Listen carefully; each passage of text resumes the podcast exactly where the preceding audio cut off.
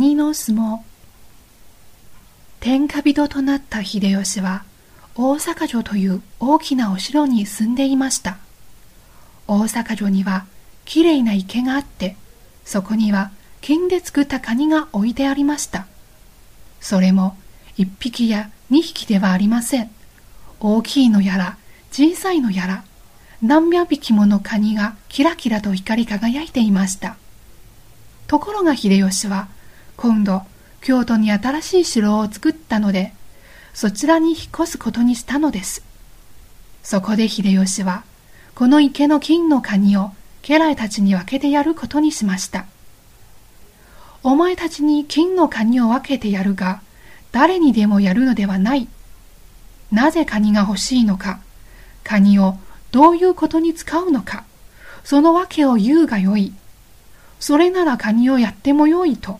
思うような訳を言ったものにだけ分けてやることにしよう。家来たちはみんな首をひねって何と言えばあのカニをもらえるだろうかと考えました。そのうち一人が進み出て言いました。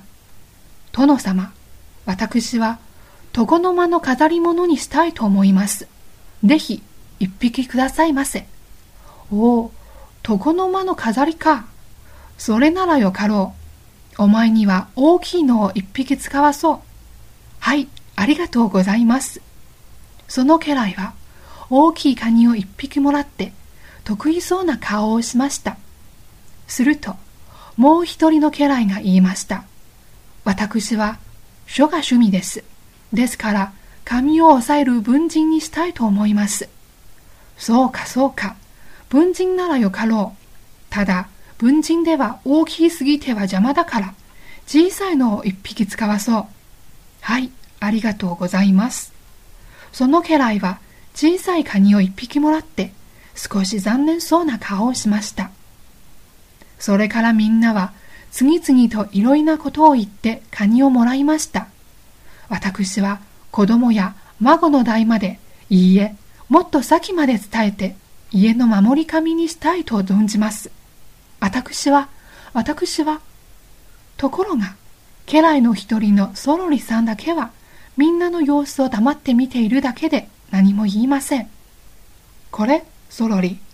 お前はさっきから何も言わないが、カニが欲しくないのか？秀吉が尋ねると、ソロリはつるりと顔を撫でて、いいえいいえ、もちろん私もいただきとうございます。しかし、しかし、どうした？私の使い方は一匹では足りませんので。何？一匹では足りぬと。ふむ、一体何に使うのじゃ？はい、私は勇ましいことが大好きでございますので、あのカニに相撲を取らせてみたいのでございます。ほう、相撲か。なるほど考えたな。よし、では2匹を使わそう。いいえいいえ、相撲はやはり東と西に分けて横綱、大関、小結、幕下とそれぞれいなければ面白くありません。おお、確かにそれもそうじゃ。それではそろりよ。残りのカニはみんなそっちにやろう。持っていけ。は、ありがとうございます。ソロリさんはニコニコ顔で残りのカニを全部持って行ってしまいました。そのためにカニをもらい損なった家来たちは、そろりめ、相撲とは考えたな。それなら私は、武者合戦とでも言えばよかったわ。と悔しかったそうです。おしまい。